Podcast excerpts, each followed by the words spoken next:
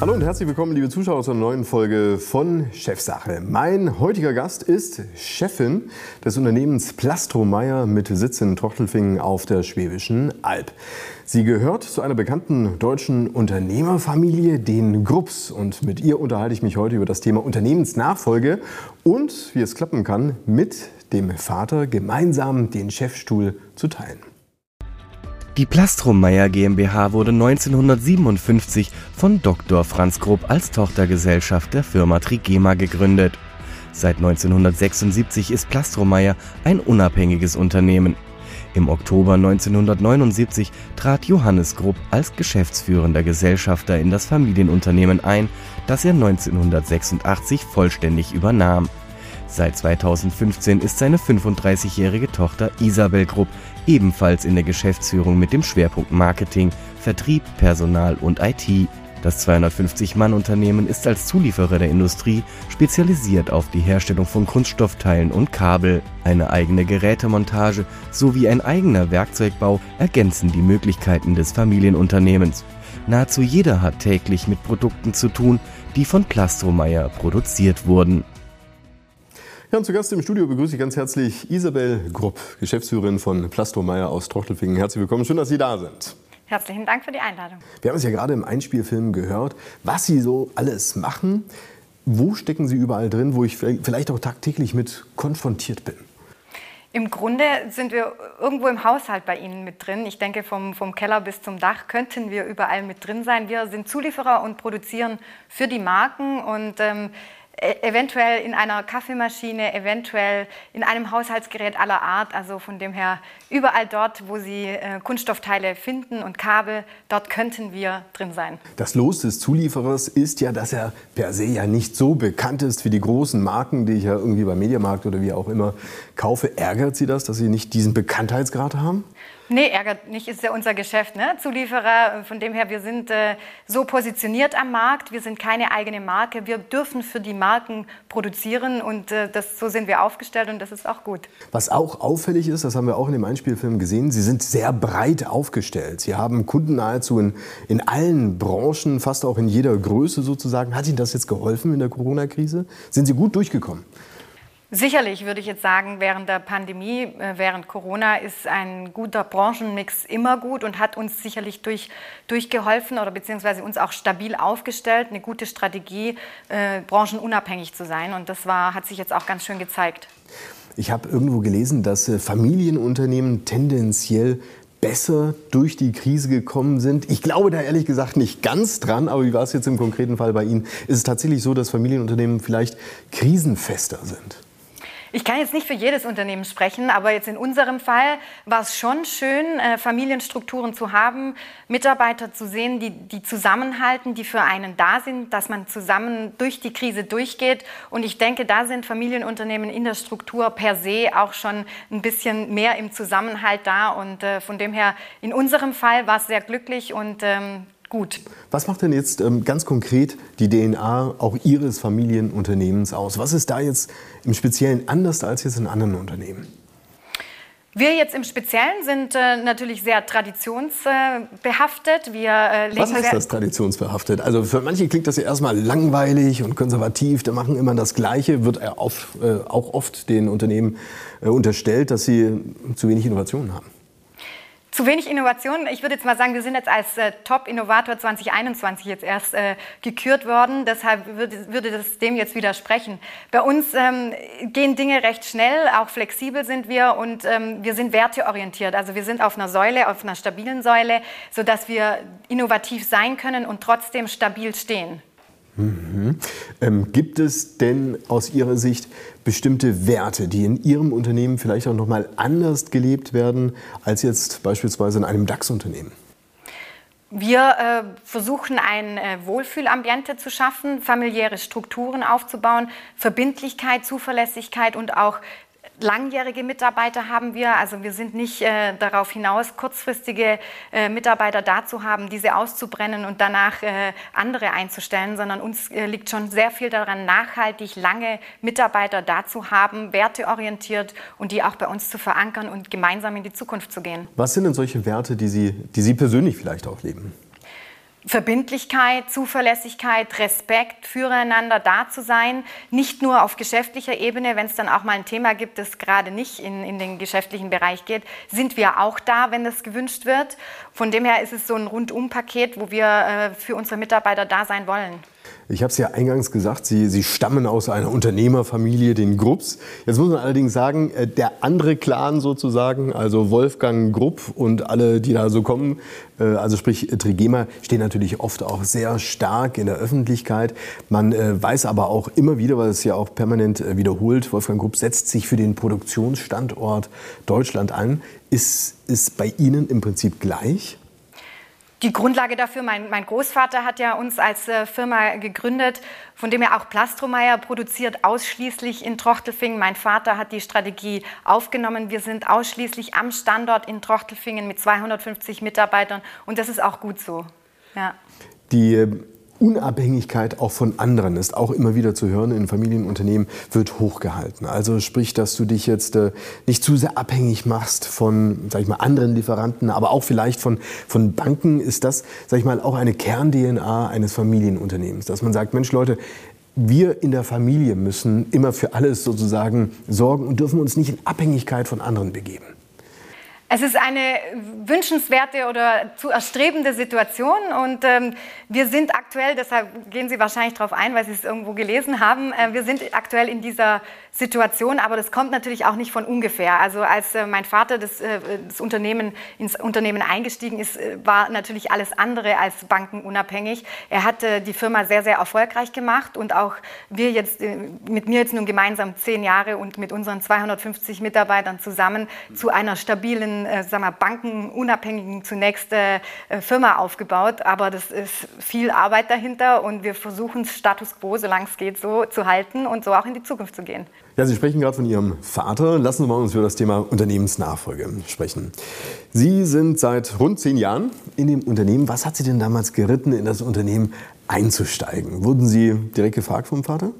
Ja, also damals äh, vor zehn Jahren ähm, bin ich eingestiegen und äh, als die Frage kam von meinem Vater, war ich in New York im Praxissemester und er hat gemeint, wie sieht es denn eigentlich aus nach dem Studium, was willst du denn machen? Warum hat, er, warum hat er denn jetzt gerade in New York angerufen? Ist irgendwas vorgefallen oder ist er aufgestanden, schweißgebadet, was war, was war der Hintergrund? Nein, es ist, war so, dass ich einfach da äh, zuletzt dann war und es war die Auslandsstation. Vielleicht hatte er den Gedanken, dass, sie, dass ich dort ähm, hängen bleibe, aber er äh, hat einfach nachgefragt, was ist ist nun der nächste Step? Wie, wie sieht's, jetzt geht da dann auch die Bewerbungsphase los nach dem Master und äh, so war dann die Frage. Und, ähm, man kann ja, also wir kennen ja alle Väter, also man kann ja so und so nachfragen. Man kann ja sagen, wie sieht es eigentlich aus oder mit Dampf, wie sieht es eigentlich aus? Also von wegen hier, ich habe ich hab eine gewisse Erwartungshaltung, dass du jetzt um die Ecke kommst.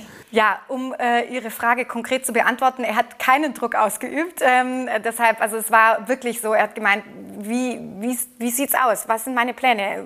Bleibst du dort noch oder äh, kommst du ins Unternehmen, bewirbst du dich woanders? Und ähm, er hat äh, mir die Chance dann geboten zu sagen, also er würde es gut finden, wenn ich direkt ins Unternehmen kommen würde. Und äh, er ist denselben Weg gegangen. Mit äh, 24 Jahren ist er ins Unternehmen gekommen und hat gesagt, äh, ja, sein Weg fand er gut. Komm doch auch, äh, mach das. Wenn du jung bist, kannst du viel fragen. Und ähm, wenn ich meine Familie oder Freunde gefragt habe zum damaligen Zeitpunkt, vor allem meine Freunde haben gesagt, geh erstmal woanders hin, äh, lerne erstmal dort die Unternehmensstrukturen kennen. Und ähm, am Ende habe ich mich aber für den direkten Weg entschieden, weil, weil, ich äh, darauf vertraut habe, dass das, was mein Vater, was meine Eltern mir empfehlen, ähm, nicht schlecht sein kann. Ja? Und äh, ich habe mich darauf eingelassen, habe da auch vertraut, dass das der richtige Weg ist für den Moment und ähm, letztlich sind ja, ist ja dann nicht so, dass es eine Einbahnstraße ist. Wenn das jetzt je nicht funktionieren würde, könnte man ja immer noch andere Wege eingehen oder einschlagen. Von dem her war das der Weg, der, den ich äh, dann vertraut gegangen bin. Aber der Vater, der hat jetzt nicht gesagt, komm rein und du bist gleich Mitchef, sondern der wollte schon auch erst mal sehen, dass sie was schaffen können. Also sehen kann mein Töchterle jetzt hier auch wirklich arbeiten.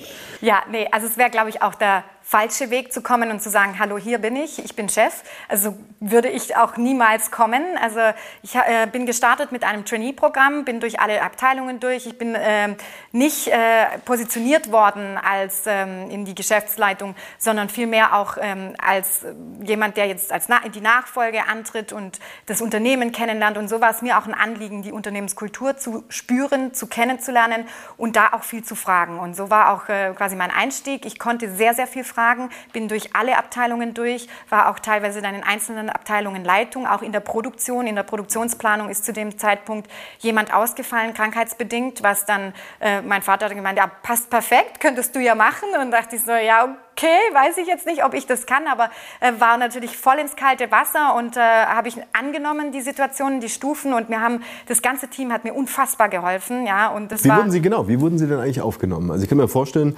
wenn die Tochter des Chefs sozusagen ein bisschen durch die Abteilungen wandert, könnte man ja bisweilen auch die Bedenken haben, Mensch, gucke mal, die sehen jetzt nicht ganz genau, was wir hier so alles treiben.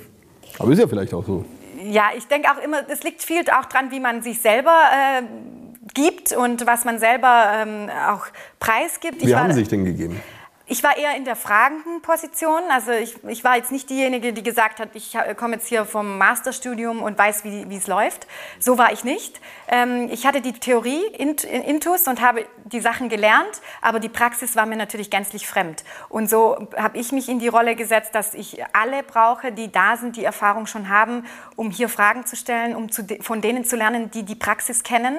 Und so habe ich auch viel, viel gelernt, vor allen Dingen auch von den erfahrenen Mitarbeitern, die mir unfassbar unfassbar viel ähm, Know-how transferiert haben und mir auch die Dinge ähm, übertragen haben, auch gesagt haben, die waren froh, dass ich viel gefragt habe und sie verstehen wollte. Ja? Und mir war es auch oder ist es nach wie vor ein Anliegen, die Menschen bei uns zu verstehen, warum sie Dinge wie machen.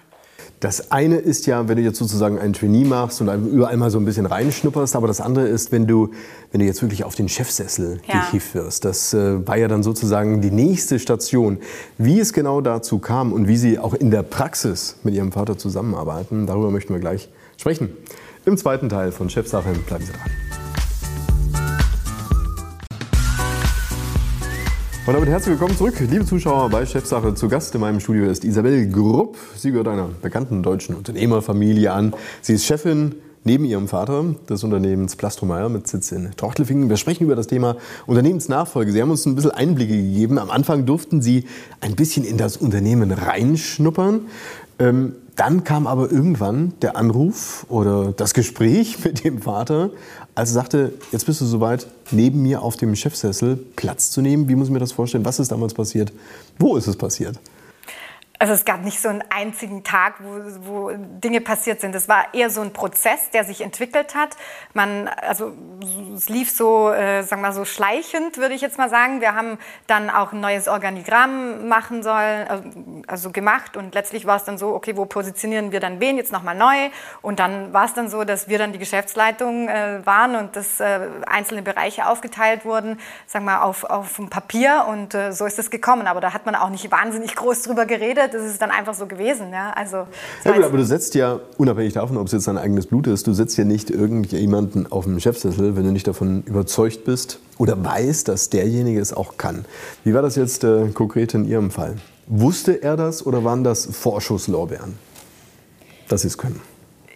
Ich würde jetzt mal sagen, aus meiner Perspektive, Sie müssten ihn natürlich jetzt fragen, ob ich es kann oder nicht, aber äh, äh, das Sie Vertrauen. Sind jetzt ein paar Jahre drin. Also ja, also das Vertrauen genieße ich von ihm. Wir haben bedingungsloses Vertrauen gegenseitig und wir sind ein Team, ja. Und das merkt man ja automatisch per se, wenn, wenn wir gemeinsam Entscheidungen treffen, äh, gefragt sind oder Verantwortung abgegeben wird oder ähm, einfach auch Freiräume da sind für mich. Und äh, das war das einfach das Gefühl hat einfach auch gepasst, ja. Von dem her ging ich zu jedem Zeitpunkt davon davon aus, dass wir äh, absolut d'accord sind mit unserem Weg äh, und da, das hat man auch nicht in Frage gestellt. Ja? Also hatten, das war alles okay. Hatten Sie, ne, hatten Sie nie das Gefühl, dass das irgendwie schief gehen kann? Also äh, wir möchten jetzt nicht über Trigema und Wolfgang Grupp sprechen, aber bei ihm läuft es anders.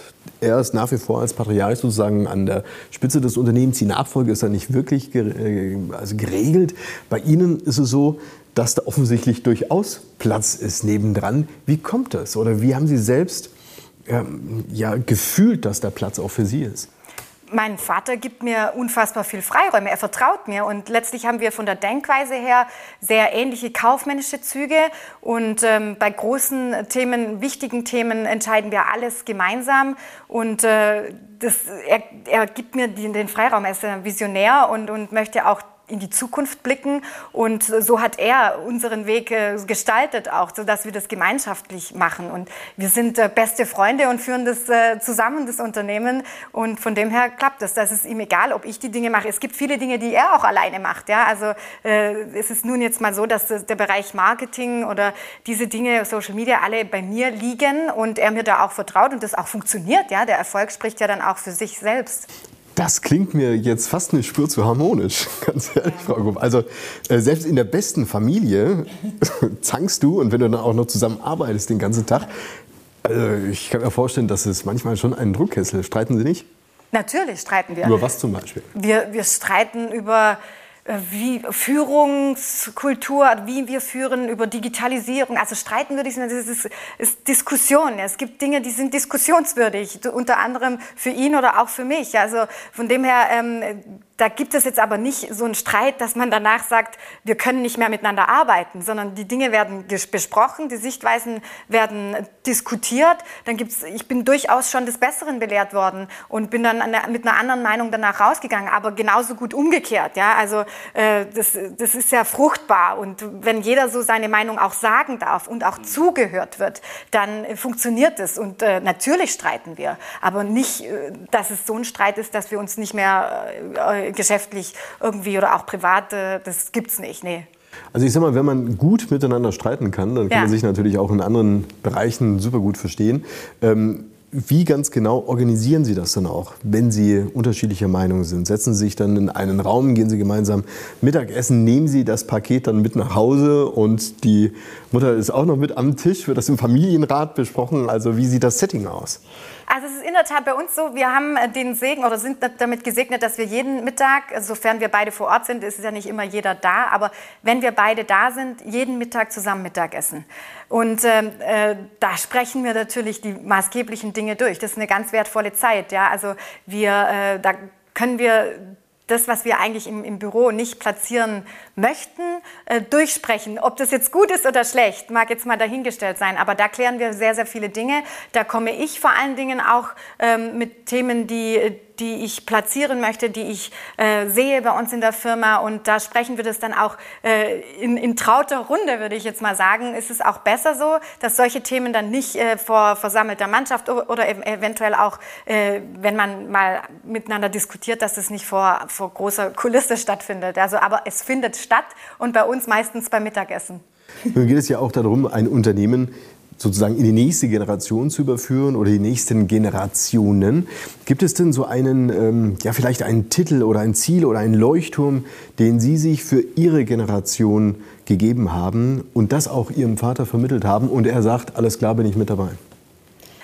Gutes Thema ähm, digital souverän und dann mit Digitalisierung den nächsten Step mit in die Zukunft mit künstlicher Intelligenz bringt natürlich sehr, sehr viele Möglichkeiten für ein Produktionsunternehmen, wie wir es sind. Ja?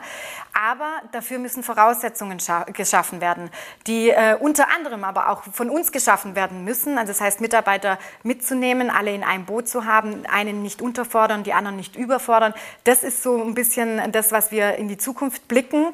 Aber die ganzen Themen natürlich auch nachhaltig tun. Ja, also es gibt das große Thema nachhaltiges Unternehmertum, ähm, aber auch ähm, Themen, die die Umwelt hauptsächlich betreffen. Und für mich ist es ganz arg wichtig, dass Umwelt ja wichtig, aber die Ressource Mensch, die auch nachwächst, ne, ist natürlich auch sehr nachhaltig zu behandeln. Und äh, wir setzen den Fokus auf den Mensch, weil es bringt nichts, wenn das gesamte Surrounding alles nachhaltig gesund wächst und der Mensch dabei auf der Strecke bleibt. Wir müssen auch nach unseren Menschen nach unseren Mitarbeitern schauen und dass sie gesund und stabil in die Zukunft gehen. Und das ist mir ein ganz, ganz großes Anliegen.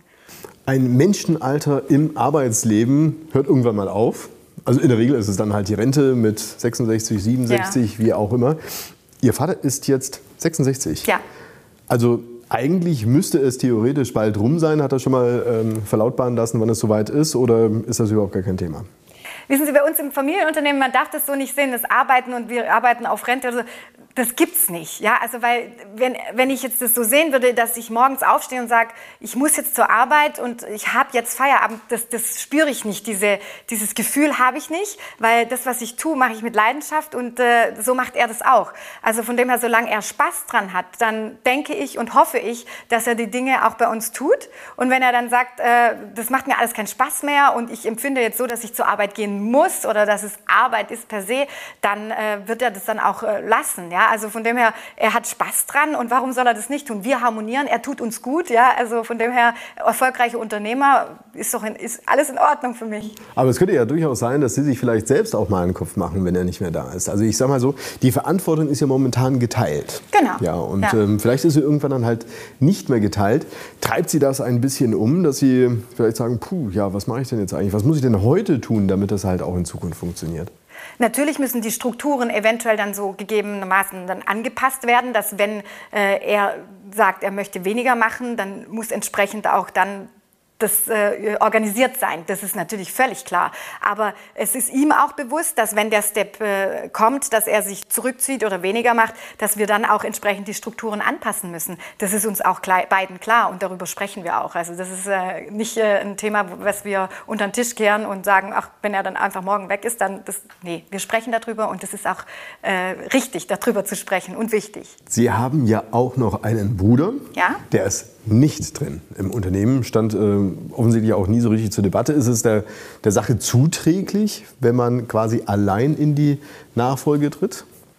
Na, zuträglich ähm, ist es äh, unterschiedlich zu werten. Ja? Also es ist sein Weg, er ist damals älter als ich. Er wollte äh, damals zunächst mal ein Trainee woanders machen, ist dort nach wie vor, er ist sehr erfolgreich. Aber das heißt jetzt nicht, dass Status quo für immer so bleibt. Man weiß ja nicht, was kommt. Ja? Also vielleicht äh, entscheidet er sich auch mal anders oder äh, die Wege, es ist ja nicht so, dass die Dinge endlich sind. Man, man kann ja immer mal wieder umdisponieren und wenn er äh, einen anderen Weg einschlagen möchte, dann kann man da auch drüber reden. Das ist ja jetzt nicht äh, Status quo, dass der so immer so bleiben muss.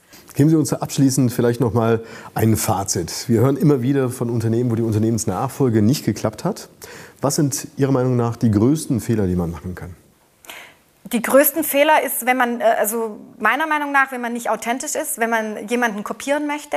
Äh, das ist für mich wichtig, dass jemand sich selbst ist, keine Kopie. Dann, dass man Mut hat, auch mal Dinge zu riskieren und vor allen Dingen, das ist ganz arg wichtig, die Dinge mit Leidenschaft macht. Also wenn man sich reinzwingen lässt in Strukturen, nur weil man ein Kind ist von einem Unternehmer oder in der Unternehmerfamilie ist, das, äh, davon sollte man sich lösen gedanklich. Wenn man da richtig die Leidenschaft und das Herzblut äh, drin sieht, dann sollte man den Ge Weg gehen, mutig und authentisch. Und abschließende äh, Frage, wie kann der Papa oder auch die Mama erkennen, dass in ihrem Kind das Potenzial für einen Unternehmensnachfolger steckt? Indem es glücklich ist, in dem, was es tut. Ja? Also daran äh, erkennt man das. Herzlichen Dank für das Gespräch. Schön, dass Sie hier waren. Isabel Grupp. Herzlichen Dank, Herr Benzmann. Liebe Zuschauer, das war es wieder soweit hier beim Chefsache. Es würde mich freuen, wenn Sie auch bei der nächsten Sendung wieder mit dabei sind. Bis dahin wünsche ich Ihnen alles Gute. Tschüss.